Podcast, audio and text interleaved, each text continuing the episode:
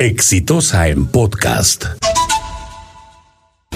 Jessica Tejada. ¿Sabe usted quién es Jessica Tejada? Tal vez los que se acuerdan de lo que hizo por nuestro boli, aquellos amantes de este deporte extraordinario que tantas satisfacciones nos ha dado, pero Jessica Tejada ha estado presa y está presa y debe salir hoy después de haber cumplido dos años y tres meses de prisión preventiva. ¿Y usted se acuerda, señor, señora, por casualidad, de que alguien, algún líder de opinión, algún constitucionalista, alguna de esas leyendas de la jurisprudencia y de la legislación en el Perú, ha salido a abrir la boca sobre si era justo o no era justo que esta mujer estuviera en prisión preventiva. ¿Por qué? Porque ella era la pareja del señor Cuba que estaba metido hasta el cogote en las trafas del, del tren eléctrico del señor Alan García. Y como era su pareja, en determinado momento ya la usa para hacer algunos trámites. Y eso la convierte, por supuesto, en el peor de los casos para ella, en el peor, en una pieza absolutamente menor del mecanismo de corrupción, en un instrumento.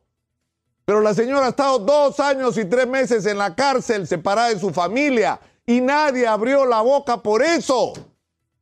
¿Por qué? Porque la señora no es Pepe Graña, pues. Pepe Graña, el socio del señor Jorge Barata, el que armaba todos los negocios a espaldas del país y para perjudicar a todos los peruanos, no tiene impedimento de salir del país. Es decir, no, no, no es que no tiene prisión preventiva, no es que está con detención domiciliaria. El señor se sube en un avión ahorita, va a donde le dé la gana y no tiene ningún impedimento. Entonces, ¿cuál es la lógica de nuestra justicia? De una mujer que es una pieza, en el peor de los casos, insisto, absolutamente insignificante del mecanismo de corrupción, insisto, es más bien una víctima de la situación y está presa dos años, tres meses con prisión preventiva y nadie abre la boca sobre ella. Y en el otro lado, los señorones del mundo de la construcción y los políticos, ay, son pobrecitos, le quieren dar prisión preventiva.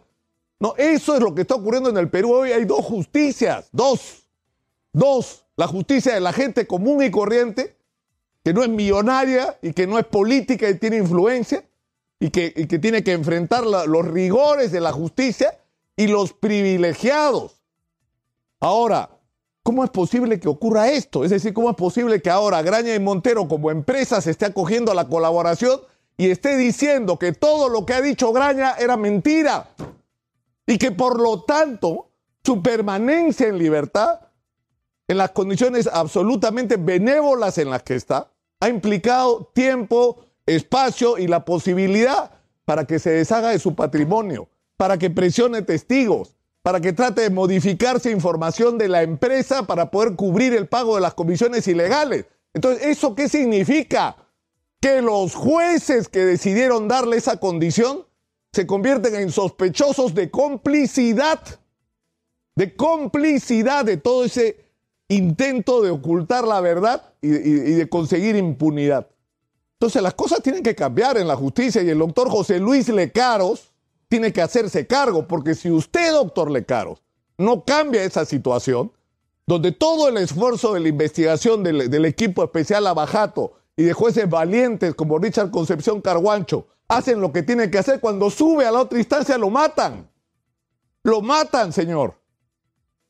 Entonces, si usted no cambia las cosas, doctor Lecaros, tal vez tengamos que empezar a pensar en que al que hay que cambiar es a usted. ¿Qué le parece? ¿O no? Este fue un podcast de Exitosa.